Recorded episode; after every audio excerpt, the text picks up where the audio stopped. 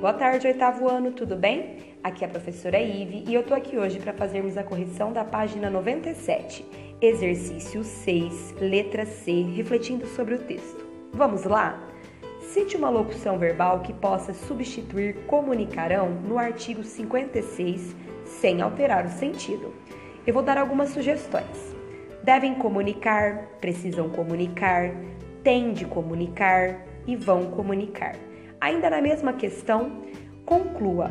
O uso de verbos do futuro, do presente e do indicativo sugere constatação, possibilidade, imposição ou desejo. Como esse valor se relaciona ao gênero textual em estudo? Sugere imposição. Esse valor está relacionado ao fato do gênero textual em estudo indicar normas e leis, as quais devem ser seguidas e não discutidas. 7.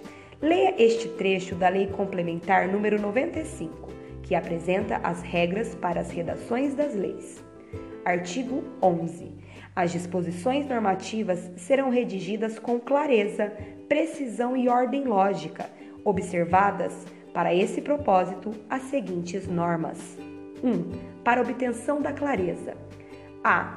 Usar as palavras e as expressões em um sentido comum, salvo quando a norma versar sobre assunto técnico, hipótese em que se empregará a nomenclatura própria da área em que se esteja legislando. B. Usar frases curtas e concisas. C. Construir as orações na ordem direta, evitando preciosismo, neologismo e adjetivações dispensáveis. D. Buscar a uniformidade do tempo verbal em todo o texto das normas legais, dando preferência ao tempo presente ou ao futuro simples do presente. E. Usar os recursos de pontuação de forma judiciosa, evitando os abusos de caráter estilístico. A. A redação do ECA respeita as orientações expressas na Lei Complementar número 95? Apresente e comente um trecho que confirme sua resposta. O acesso ao ensino obrigatório e gratuito é direito público subjetivo. Exemplifica o uso de presente do indicativo e de palavras usadas em sentido comum, além de mostrar o uso de uma expressão técnica, direito de ser respeitado por seus educadores. Exemplifica construções curtas e concisas. B. A lei proíbe o uso de preciosismo, neologismo, adjetivações dispensáveis e pontuação estilística. Por que isso é necessário? O gênero prevê a máxima objetividade possível e estes recursos trazem marcas estilísticas pessoais e podem afetar a clareza e a precisão das informações.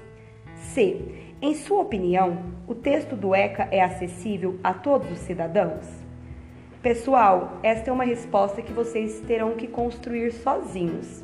Ela é pessoal, mas eu gostaria de dar uma sugestão a vocês. Embora esse texto tenha sido redigido de modo claro e preciso, nem todos os cidadãos brasileiros estão familiarizados com a leitura de textos escritos formais, e é possível que muitos não compreendam o conteúdo do estatuto. D. Você já leu algum outro texto cuja linguagem seja parecida com a do ECA? Esta só vocês poderão me responder. A correção fica por aqui. Até a próxima. Obrigada.